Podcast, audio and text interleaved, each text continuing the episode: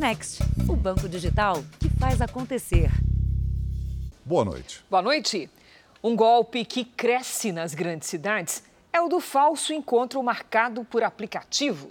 A vítima comparece e acaba sequestrada em alguns casos, até morta. Em São Paulo, uma menor de idade foi apreendida e confessou que faz parte de uma quadrilha especializada nesse crime. A função dela era atrair as vítimas, principalmente através de aplicativos de namoro. Na operação para prender assassinos foragidos, a polícia tinha três alvos específicos nessa comunidade em São Paulo. Uma menor foi apreendida. Já dois dos suspeitos, Anderson Nunes de Cavalcante e Leandro Crescêncio da Silva, estão foragidos. A quadrilha é composta por uma pessoa que é aliciadora das possíveis vítimas, né? geralmente uma mulher de, de idade mais nova, mais jovem, é, em tese atraente, que utiliza aplicativos de relacionamento e consegue atrair as vítimas, que são escolhidas de acordo com seu possível potencial financeiro. Ao chegar para o encontro, a pessoa é vítima de sequestro ou assalto. Foi assim que, segundo a polícia, a quadrilha matou o empresário coreano Alex Kinshin, de 31 anos, em janeiro. Ele foi vítima de uma emboscada depois de marcar um encontro amoroso num aplicativo com a jovem apreendida pela polícia. Quando chegou ao local marcado, foi rendido. Na fuga, teria sido perseguido por Anderson e Leandro nessa moto. Quando Alex reduziu a velocidade para passar numa lombada, os assassinos atiraram. Segundo a polícia, 40 dias depois, Leandro também matou o policial aposentado, filho de japoneses, Cláudio Roberto Yanase, de 52 anos. A vítima estava neste carro. Ele havia marcado um encontro para vender o veículo. Era golpe. Foi surpreendido e morto por criminosos. De acordo com a investigação, Leandro é esse homem de roupa escura. Segundo a polícia, a quadrilha procura as vítimas em redes sociais, aplicativos de namoro e páginas de vendas online. Os principais alvos são homens estrangeiros, com idade entre 45 e 60 anos e alto poder aquisitivo. Esses suspeitos se especializaram em sequestro relâmpago e chegam a fazer até três vítimas por semana. Há dois meses, um executivo holandês que estava a trabalho em São Paulo foi atraído pela menor para um suposto encontro e rendido no mesmo local em que o coreano foi morto. Foi obrigado a fazer transações é, por aplicativos, Pix, é, por volta de 120 mil reais de prejuízo. Veja agora outros destaques do dia. Presidente Bolsonaro diz que troca no comando da Petrobras é rotina. Negociações avançam e Rússia promete reduzir ataques na capital da Ucrânia. Conversas de paz e mudanças na Petrobras fazem bolsa subir e dólar cair. Polícia fecha fábrica clandestina de cosméticos no Rio. E na série especial, pessoas que perderam economias da vida inteira ao aplicar dinheiro em moedas virtuais.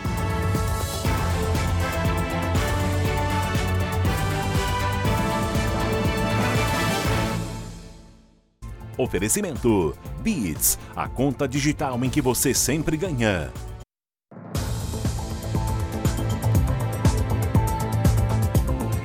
Com a volta das atividades normais nas grandes cidades, cresceu o número de furtos de celulares. Os criminosos pegam o aparelho desbloqueado. O objetivo principal é realizar transações bancárias com os dados da vítima. Era para ser uma noite de muita diversão em um festival de música. A Flávia queria registrar tudo no celular. Até agora ela não sabe como o aparelho, que estava guardado dentro da bolsa, sumiu. A gente tem essa falsa sensação de que está seguro, mas que na verdade não está. Eles têm acesso à sua vida inteira no seu celular. Documentos, conta bancária, fotos. O ladrão pediu um carro de aplicativo com o cartão dela e ainda um empréstimo de mais de 12 mil reais. Isso sem falar dos outros prejuízos. O aparelho antigo foi por volta de uns 4 mil, mas o aparelho novo que gira em torno de uns 5 mil reais. Ninguém mais anda sem ele. Mas pode ser difícil lembrar o tempo todo de cuidar, de proteger o celular. Quando a gente bota no bolso, por exemplo, pode ser a chance que um criminoso esperava para agir, principalmente em locais movimentados. Depois que houve a liberação de atividades como grandes eventos, aumentaram os furtos de celulares em São Paulo. Em janeiro e fevereiro foram quase 25 mil aparelhos furtados, alta de 14% na comparação com o mesmo período do ano passado. Este delegado diz que os ladrões têm dois objetivos: acessar aplicativos de bancos e depois ainda lucrar com a venda dos celulares. Acaba vendendo essas lojinhas é, totalmente desmontadas e a dificuldade muito grande para a polícia encontrar. Nós temos feito várias operações e levado para seccional várias prisões de pessoas que desmontam o celular, não tem origem a peça. Para não correr o risco de ter o mesmo prejuízo, a Flávia aumentou os cuidados com o celular. Agora, ela precisa lidar com o trauma da situação. A sensação é que a gente está sendo observado e que a qualquer momento podem puxar da sua mão ou puxar da sua bolsa ou qualquer coisa do gênero. Em Minas Gerais, um homem pode ter morrido em uma colisão pouco depois de assassinar uma ex-companheira. A polícia ainda aguarda um laudo para confirmar a identidade dele. O acidente fez um dos carros pegar fogo. Tudo indica que ele invadiu a contramão e bateu de frente com o um caminhão. O motorista da carreta foi socorrido. Já o do carro morreu na hora. Mas ainda não foi identificado. Segundo a polícia, a hipótese mais provável é que seja Tiago Ferreira, 41 anos, engenheiro. Minutos antes, Tiago teria assassinado a ex-mulher, Cecília Araújo, de 39 anos, no apartamento da família, na capital mineira. Tiago já estava fora de casa havia 30 dias. A polícia investiga por que ele voltou e o que motivou o crime. A imagem do circuito de segurança do prédio mostra Tiago saindo do edifício no mesmo carro que pegou fogo pouco depois. A polícia trata o caso como feminicídio. Segundo o Fórum Brasileiro de Segurança Pública, Minas Gerais foi o estado com mais ocorrências no ano passado, seguido por São Paulo e Rio Grande do Sul. Em média, uma mulher foi assassinada no país a cada três dias. O conflito no leste europeu. A Rússia e a Ucrânia avançaram nas negociações de um possível acordo de paz.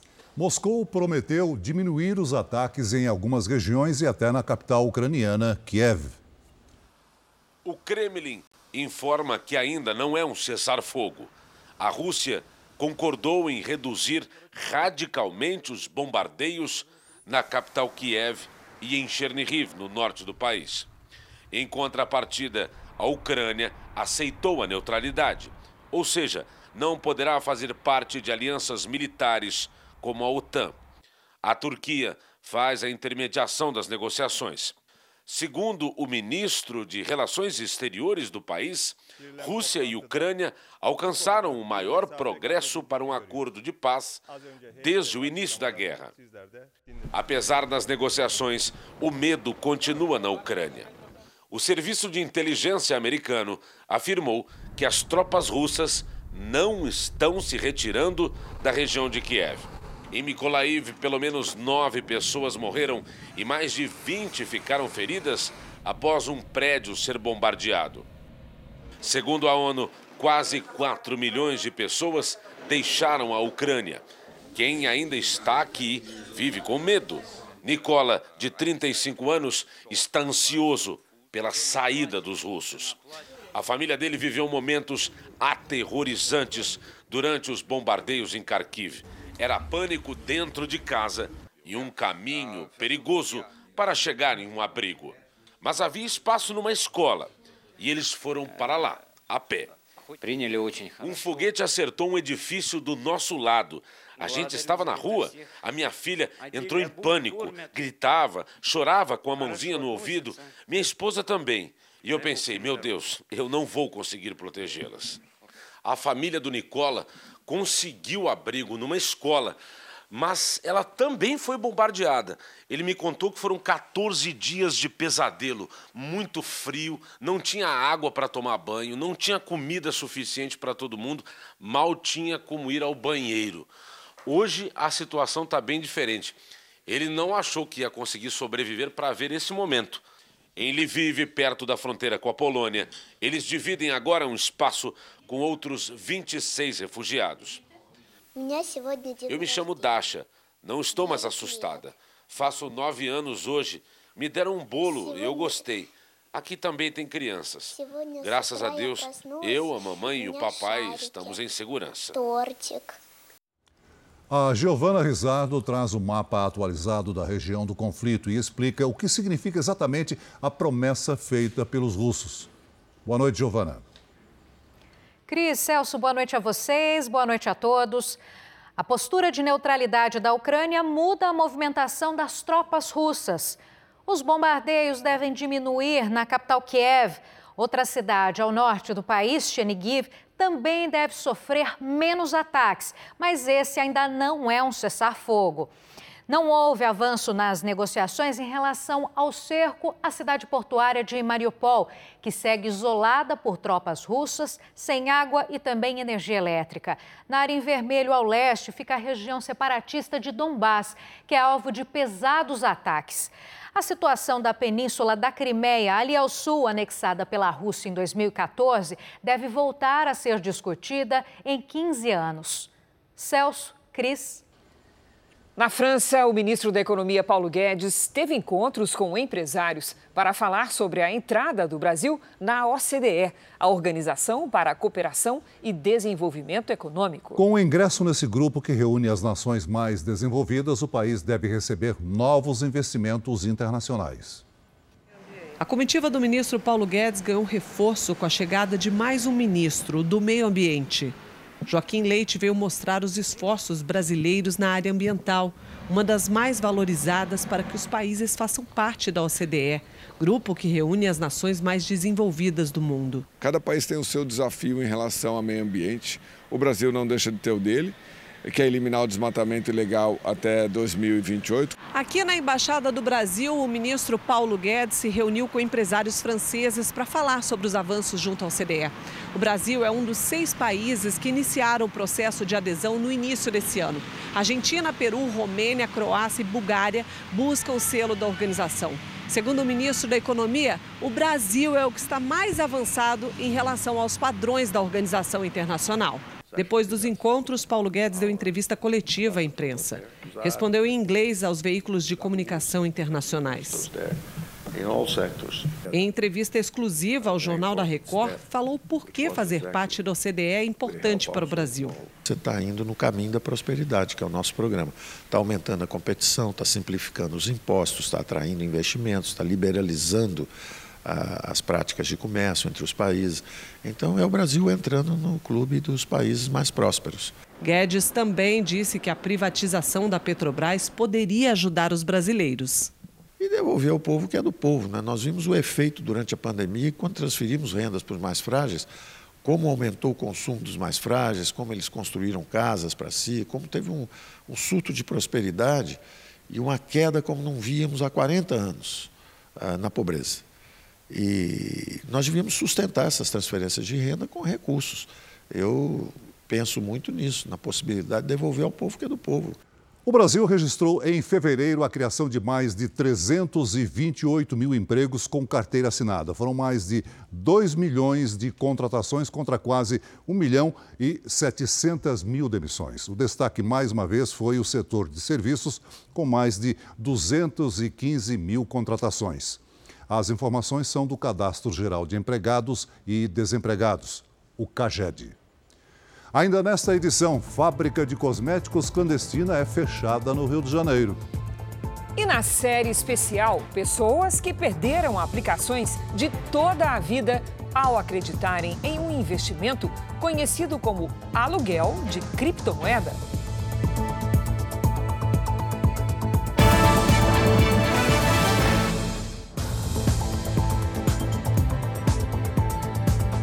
Polícia Federal realizou uma operação para investigar os ataques ao Ibama de Roraima, que ocorreram em setembro do ano passado. Na ocasião, criminosos tentaram incendiar um helicóptero do Instituto. Os investigadores identificaram pelo menos sete suspeitos que teriam relação com os atentados ao Ibama e também à Polícia Federal de Roraima. Mais de 60 policiais cumpriram oito mandados de busca e apreensão e dois de prisão preventiva nos estados de Goiás e de Roraima. Entre os suspeitos estão um empresário que já é investigado em outras ações relativas à extração ilegal de ouro em terras indígenas e também a presidente de uma associação de garimpeiros de Roraima. Nos Estados Unidos, um ex-bispo católico admitiu ter ignorado várias denúncias de abusos sexuais cometidos por padres contra menores de idade. Os crimes ocorreram ao longo de 25 anos. A denúncia foi divulgada por uma associação que presta apoio a vítimas de abuso. Segundo o relatório, o ex-bispo Howard Hubbard confirmou que sabia de casos de pedofilia envolvendo pelo menos 11 padres, mas se manteve em silêncio.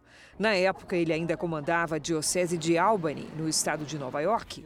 A declaração foi feita por Hubbard no ano passado à Suprema Corte dos Estados Unidos. Questionado sobre o motivo de ter acobertado os casos, ele respondeu ao tribunal que não era obrigado a falar. Hubbard deixou o sacerdócio em 2014. Ao menos seis pessoas morreram em um ataque a tiros nos arredores de Tel Aviv, em Israel. Uma testemunha gravou o momento em que um homem anda pelas ruas com um rifle nas mãos. Moradores disseram que o atirador começou a disparar contra varandas de apartamentos e pessoas nas ruas. Segundo as autoridades israelenses, o homem é palestino da Cisjordânia e tinha 26 anos. Ele morreu no local, baleado pela polícia. O prefeito da cidade de Guarujá, no litoral de São Paulo, Walter Suman, foi afastado do cargo hoje após uma operação da Polícia Federal. Ainda estava escuro quando cerca de 200 policiais federais começaram a cumprir 55 mandados de busca e apreensão nos dois estados. Nós vamos a, a, a averiguar, analisar todos os elementos que foram colhidos. Uh, prisões, novas buscas, outras medidas nunca são descartadas. Por ordem do Tribunal Regional Federal, o prefeito de Guarujá, no litoral paulista, Walter Suman, do PSDB, foi afastado do cargo. O investigado Walter Suman fica suspenso do exercício do cargo de prefeito do município de Guarujá até ulterior deliberação. Ao menos dois secretários municipais também foram afastados. O Tribunal de Contas da União e a Controladoria Geral apontam que houve desvio de recursos públicos envolvendo verbas federais e fraudes nas contratações das áreas da saúde e da educação, realizadas pela administração municipal, por meio da contratação de uma organização social. As OS elas entram aí como um facilitador desse esquema, né? na medida em que somente uma entidade vai concentrar todas essas negociações entre agentes públicos e fornecedores de prefeituras. Né? Em setembro do ano passado, Walter Suman e o então secretário municipal de Educação chegaram a ser presos. A Justiça Federal determinou o bloqueio de mais de 110 milhões de reais dos suspeitos de envolvimento no esquema. Os investigados podem responder por corrupção, fraude em licitação, organização criminosa, lavagem de dinheiro e peculato, que é quando um funcionário público se apropria de um bem indevidamente. Somadas, as penas podem chegar a 46 anos de prisão. Em nota, a Prefeitura de Guarujá informou que seguirá todas as ordens judiciais protocoladas. A vice-prefeita Adriana Machado assumiu provisoriamente o comando da cidade. O prefeito afastado não foi localizado. Ainda não tivemos respostas do partido dele, o PSDB, e da organização social investigada. No Rio de Janeiro, uma operação policial interditou um laboratório clandestino de cosméticos. Agentes chegaram ao local depois que uma farmacêutica denunciou que o registro profissional dela era usado nos rótulos. Tudo no laboratório era improvisado. O material era armazenado em condições inadequadas, junto de alimentos e bebidas. Nenhum dos produtos tinha registro na Anvisa. Nós conseguimos verificar já na investigação que eles utilizavam ácidos e isso traz riscos seríssimos para a saúde dos consumidores que utilizam esse tipo de cosmético. A polícia chegou ao local depois da denúncia de uma farmacêutica que reconheceu o próprio registro profissional no rótulo de um dos produtos. O local foi interditado e as redes sociais e plataformas que vendem as mercadorias da fábrica clandestina foram notificadas. O estabelecimento já funcionava havia pelo menos dois anos. A dona, uma estudante do curso de farmácia, não foi presa mas foi denunciada pelo crime de adulterar ou falsificar produto destinado a fins terapêuticos ou medicinais. Se condenada, pode ficar até 15 anos na cadeia. As autoridades recomendam que os consumidores façam uma pesquisa para saber se o produto é registrado na Anvisa. A Josiane não desconfiou do gel que comprou. Ela só queria que as tranças no cabelo durassem mais tempo e teve um sério problema nos olhos depois de um mergulho na piscina. Quando eu comecei a olhar, eu percebi que eu estava vendo todas as pessoas que estavam ao meu redor dentro de uma nuvem de fumaça. O médico constatou que a retina dos meus olhos tinha sido queimada. Agora ela faz acompanhamento médico e deverá passar por novos exames. A luz do dia me incomoda, eu tenho que estar andando de óculos escuros e eu preciso das minhas vistas para trabalhar. No Rio Grande do Sul, a polícia identificou uma quadrilha que compra produtos pela internet com dinheiro falso. Segundo as investigações, os criminosos aplicam ao menos cinco golpes por dia e até agora quatro pessoas foram presas. Mais de 100 vítimas foram enganadas. O Aron até achou que tinha conseguido vender um videogame pela internet, mas na verdade o que ele conseguiu foi um prejuízo de dois mil reais. Imagens de uma câmera de segurança mostram um momento em que ele entrega a mercadoria para uma mulher. O pagamento é feito em dinheiro. Aron confere as notas, a maioria de valor alto. Mal sabia ele que era tudo falso. Ele fez com a marca de caneta para ver se era falso e era todas falsas. Em Porto Alegre, o Instituto Geral de Perícias identificou notas falsas distribuídas no comércio por uma quadrilha especializada nesse tipo de golpe. Segundo as investigações, o grupo lucrava até 100 mil reais por mês com a venda de produtos pela internet. Pelo menos 100 pessoas teriam sido enganadas. No ano passado inteiro foram apreendidas mais de 270 mil notas falsas no Brasil.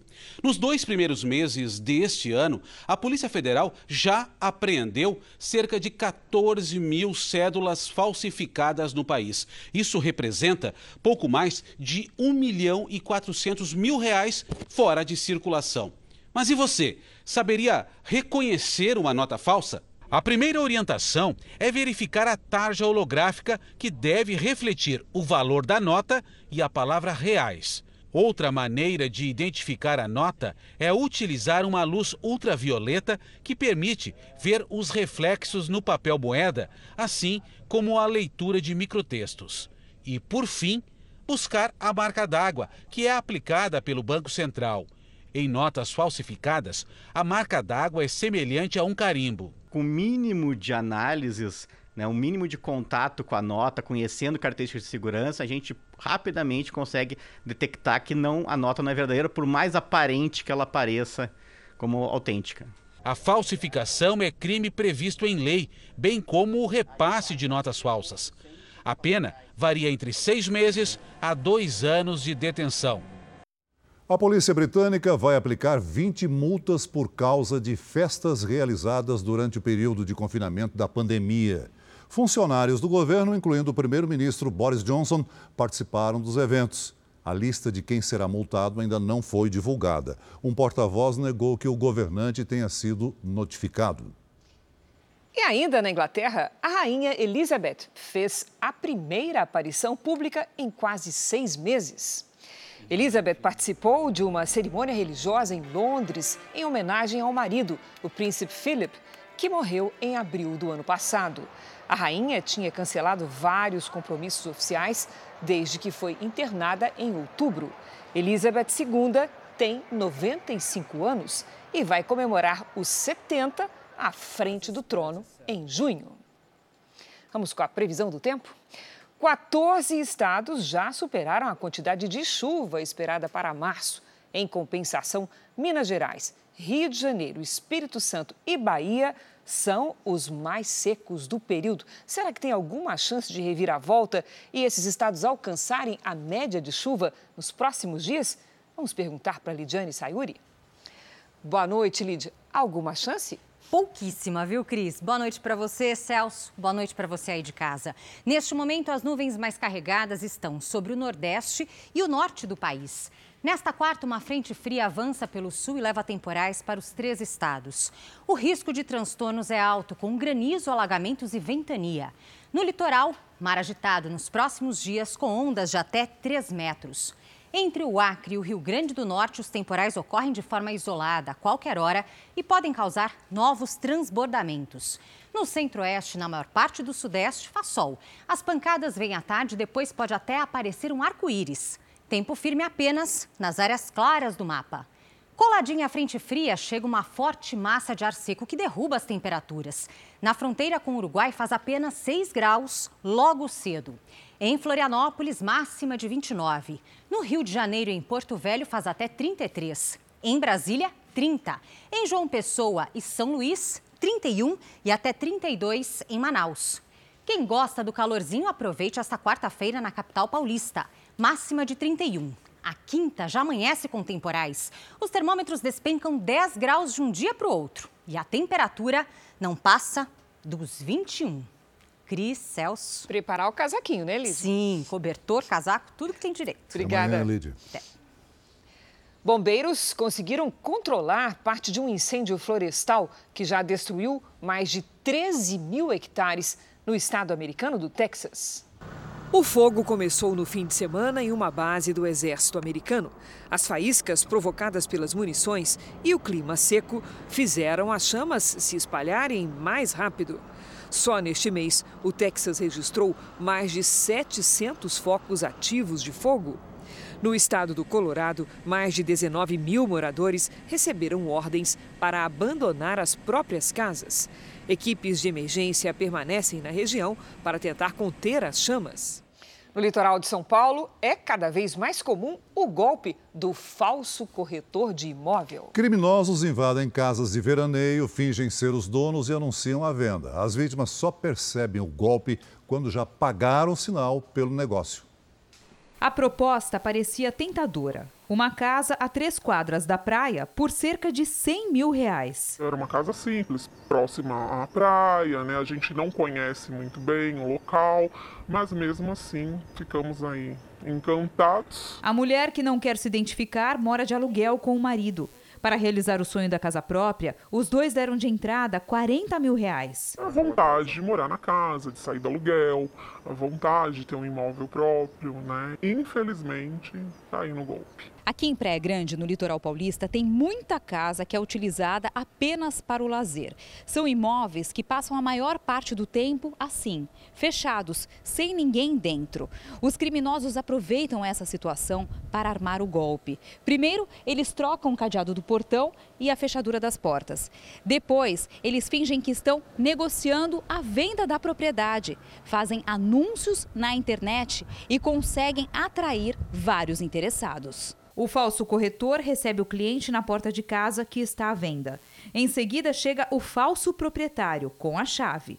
Segundo a polícia, às vezes um terceiro criminoso se passa por pedreiro, que estaria fazendo reparos no local. Tudo para o teatro parecer real. Eles fazem um contrato falso de, de, de compra ali, venda ou de posse do imóvel, comparece a um cartório e registra só o reconhecimento de firma da, da, de um dos envolvidos para passar uma maior credibilidade para a vítima. Nessa conversa com uma das vítimas, a criminosa manda fotos da casa, dá o preço abaixo do mercado e ainda aceita a proposta com 20% de desconto. A polícia identificou nove integrantes dessa quadrilha e já prendeu três mulheres por estelionato e associação criminosa. O bando enganou pelo menos duas vítimas, que perderam mais de 100 mil reais. Esse dinheiro que a quadrilha conseguiu das vítimas, para onde foi? Para quais contas bancárias foram transferidas? Ocultados esses valores? Isso nós vamos aprofundar agora. O presidente Bolsonaro disse que a mudança no comando da Petrobras é rotina. Depois de passar a noite no hospital, ele manteve os compromissos de hoje e viajou para entregar títulos de propriedade de terra em Mato Grosso do Sul. Jair Bolsonaro recebeu alta na manhã desta terça-feira. Ele passou a noite no Hospital das Forças Armadas, em Brasília, depois de sentir dores abdominais. O presidente foi atendido primeiro no ambulatório da Presidência da República e depois trazido aqui para o hospital para fazer exames. Ele ficou em observação por precaução. Os médicos adotam uma postura de muita cautela com Jair Bolsonaro por conta do longo histórico dele de problemas intestinais, reflexo da facada que sofreu durante a campanha eleitoral de 2018. No total, o presidente já passou por seis cirurgias. De volta ao Palácio da Alvorada, em conversa com apoiadores, Bolsonaro falou rapidamente sobre a troca no comando da Petrobras. De, de rotina, sem problema nenhum. O presidente manteve a agenda. Foi a Ponta Porã, Mato Grosso do Sul, onde entregou títulos de propriedade de terra para cerca de 3 mil famílias assentadas na região. No evento, o presidente comentou a internação. E a nossa vida na presidência? Se ontem, de ontem para hoje, passei uma noite mal dormida, pode ter certeza que terei um dia bem ativo aqui em Ponta Porã, juntamente ao lado de vocês. Bolsonaro estava acompanhado dos ministros Fábio Faria, das Comunicações, e Tereza Cristina, da Agricultura, que vai deixar o cargo para concorrer ao Senado pelo Mato Grosso do Sul. Muitos substitutos dos ministros que vão disputar as eleições estão definidos. O presidente do INSS, José Carlos Oliveira, servidor público de carreira, vai assumir o Ministério do Trabalho na vaga hoje ocupada por Onix Lorenzoni, que pretende concorrer ao governo do Rio Grande do Sul. A vaga de João Roma no Ministério da Cidadania será ocupada pelo secretário de Assuntos Estratégicos do Ministério, Ronaldo Vieira Bento. Roma deve disputar o governo da Bahia.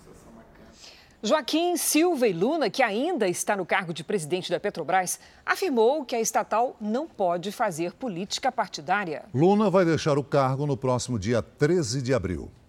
A declaração, dada um dia depois da demissão, foi no Superior Tribunal Militar em Brasília. Tem responsabilidade social? Tem. Pode fazer políticas públicas? Não. Pode fazer política, é, política partidária? Muito menos ainda. A alta nos preços dos combustíveis causou insatisfação de Jair Bolsonaro. O presidente defende que a Petrobras não repasse aumentos internacionais do petróleo no valor do diesel e da gasolina. Neste mês, o diesel aumentou 25% e a gasolina quase 19%. Silvio Luna chegaria em Brasília hoje pela manhã, mas diante dos boatos de que ele seria demitido, o general pegou um voo ontem à noite para tentar conversar com o presidente Jair Bolsonaro. Quando pousou aqui na capital federal, se deparou com uma nota do Ministério de Minas e Energia comunicando que ele estava demitido. As ações da Petrobras negociadas na Bolsa de Valores registraram queda de mais de 2% ontem, mas hoje subiram.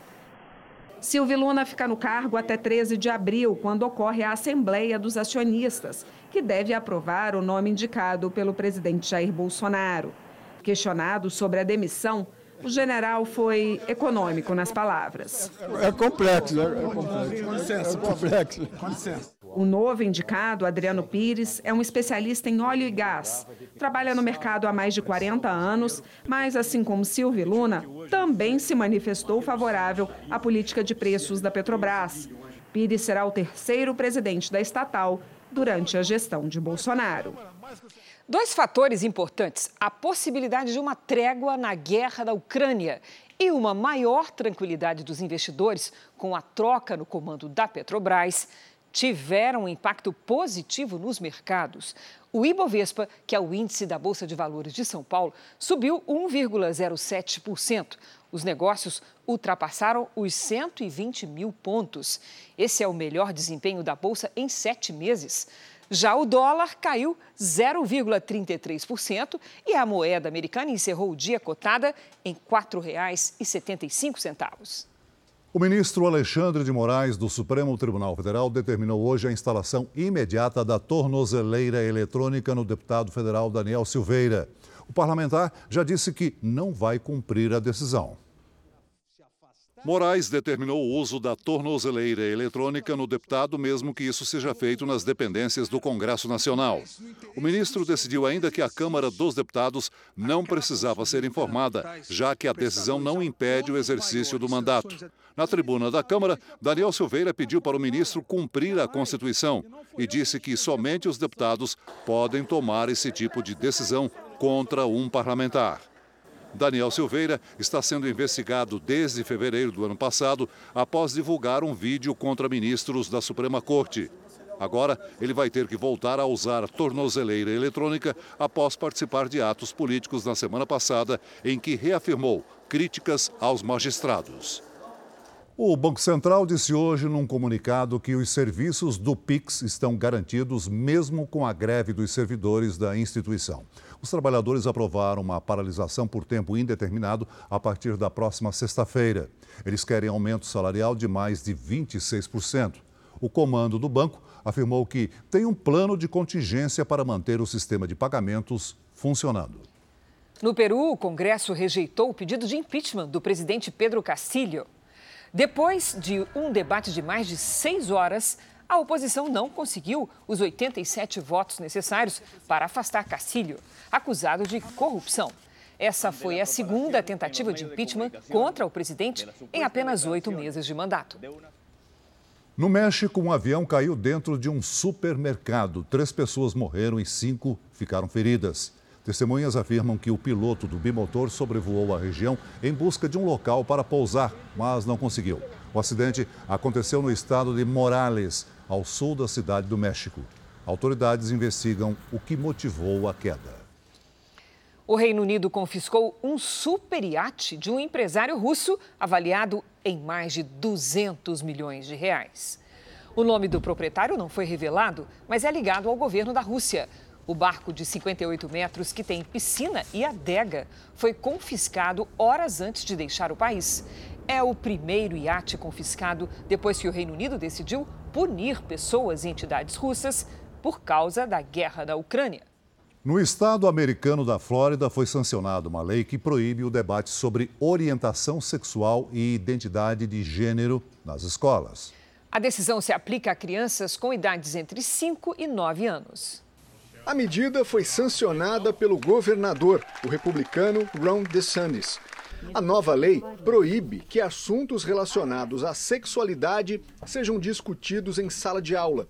Orientação sexual ou de gênero não podem ser temas de disciplinas nas escolas em todo o estado até a terceira série do ensino fundamental. O texto também limita os debates nas séries superiores, deixando em aberto a possibilidade desses assuntos serem levados aos estudantes de acordo com a idade. Durante a assinatura do projeto, o governador declarou que o objetivo é garantir que os pais enviem os filhos à escola para receber educação, não doutrinação. A lei deve entrar em vigor a partir do dia 1 de julho, quando começa o novo ano letivo aqui nos Estados Unidos. O governador da Flórida pediu que pais e responsáveis fiscalizem as escolas, já que o projeto ampara aqueles que desejarem processar as instituições de ensino que descumprirem a determinação. A iniciativa foi criticada pelos democratas, cujo partido se assemelha à linha dos partidos de esquerda aqui do Brasil. O governador disse que não liga para as críticas. Segundo ele, a meta é apenas dar aos pais o direito de enviar seus filhos ao jardim de infância sem nenhuma preocupação. I don't care what big corporations say. Here I stand. I'm not backing down. Pessoas que investiram no negócio incomum agora buscam na justiça a devolução do dinheiro. A promessa era de alto rendimento com o aluguel de criptomoedas. Só que o retorno não chegou. Veja agora na reportagem de hoje da nossa série especial.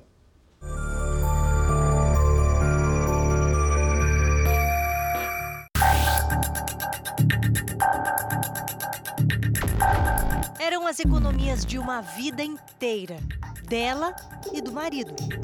Eu não tenho casa própria, então é, era uma oportunidade de ver o patrimônio aumentando e adquirir bens a partir dali. Foi um amigo que indicou o investimento sofisticado e muito rentável: o aluguel de criptomoeda. Eu não conhecia essa modalidade né, de investimento. O que faz os olhos das pessoas brilharem nessa proposta de investimento é a promessa de rentabilidade.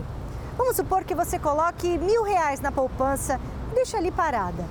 Em um ano você vai receber mais ou menos R$ 1.070, 7% a mais do que aplicou. Mas vamos dizer que você escolha um investimento com um pouco mais de risco, um fundo de renda fixa em crédito privado, por exemplo. Ao final de um ano, você vai receber R$ 1.110, um rendimento aproximado de 11%. Mas com o aluguel de criptomoedas, a empresa firmava um contrato de 8, 9, 13%, não ao ano, ao mês. Então, ao final de um ano, teoricamente, você receberia R$ 4.334, sem precisar fazer nada. É o dinheiro fácil para a pessoa que tem pouco conhecimento do mercado. Começamos com valores menores e no decorrer do tempo fomos aumentando o capital dentro da empresa porque existia um pagamento correto, honrado. Os clientes da locadora de criptoativos temem que os problemas sejam maiores do que um mero atraso. O medo é que eles estejam dentro de uma pirâmide financeira. Um dos maiores esquemas do gênero da história foi liderado por Charles Ponzi, um italiano que migrou para os Estados Unidos em 1903 e se tornou um dos golpistas mais conhecidos do mundo quando entrou para o ramo de empréstimos, prometendo juros de 50% em 45 dias ou 100% em 90. Aos investidores mais antigos, ele pagava esses juros usando o dinheiro que ganhava dos mais recentes. Tudo seguia bem até que os novos clientes foram se tornando cada vez mais raros. O dinheiro parou de entrar e o esquema ruiu. Ponzi morreu no Brasil, sem nada. A rentabilidade de dezembro, que, que seria no começo de janeiro, foi onde nós precisamos sacar. E aí ela não, não aconteceu. A Rental Coins, empresa de aluguel de criptomoedas, funcionava em esquema de franquia. As próprias agências se encarregavam de conseguir novos investidores em todo o país. Segundo o site da Rental Coins, o número de clientes passava dos 20 mil. O proprietário é Francisley Valdevino da Silva, o Francis Silva. É, ele é uma pessoa conhecido não só nacionalmente, mas internacionalmente. E assim, a gente está falando de, um, de, uma fraude que pode ter, ter ocorrido de, de, a nível internacional ou mundial, entendeu? O advogado representa 20 vítimas de outra empresa de Francis Silva, a Fourcount. A Rental Coins hoje é, seria uma continuidade de todas as empresas. Acho que esse é, é, o principal ponto, é utilizar de um glamour, maquiar todo um cenário e se valer da desinformação das pessoas. É o velho golpe. É o velho golpe. Procurada pela nossa reportagem, a Polícia Civil do Paraná enviou uma nota oficial afirmando que, por conta da lei de abuso de autoridade, informações sobre os envolvidos nas investigações não podem ser repassadas. Também por meio de nota, o Ministério Público do Paraná informa que está apurando o tema diante das reiteradas reclamações. Depois de muitas tentativas, o dono da Rental Coins, Francis Silva, aceitou gravar uma entrevista. É a primeira vez que ele fala à imprensa sobre as acusações. A Rental Coins hoje ela já tem alguns anos de vida e desde outubro do ano passado ela vem passando por uma auditoria e uma reestruturação que foi apresentada agora no mês de março.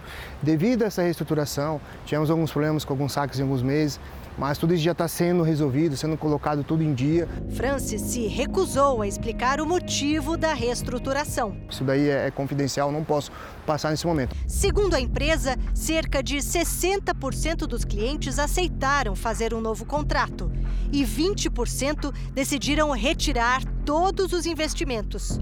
Os outros estão em negociação. Quem quiser o dinheiro de volta vai receber?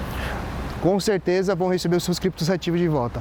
Este mês, a Justiça de São Paulo mandou bloquear 200 mil reais da Rental Coins a pedido de um investidor que colocou essa quantia no negócio e não está recebendo. Sobre este bloqueio, Francis disse que o caso está nas mãos de seus advogados. Já em relação a Fourcount, ele nega envolvimento na direção da empresa. A nossa entrevistada não mostra o rosto. É um misto de vergonha, medo e raiva. depois de perder quase 600 mil reais. Enganada, frustrada e uma sensação também de impunidade.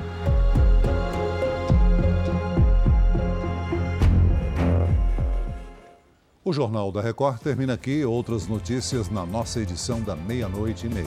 Fique agora com Reis e logo em seguida mais um episódio de Jesus, a série. A gente se vê amanhã. Até lá. Boa noite.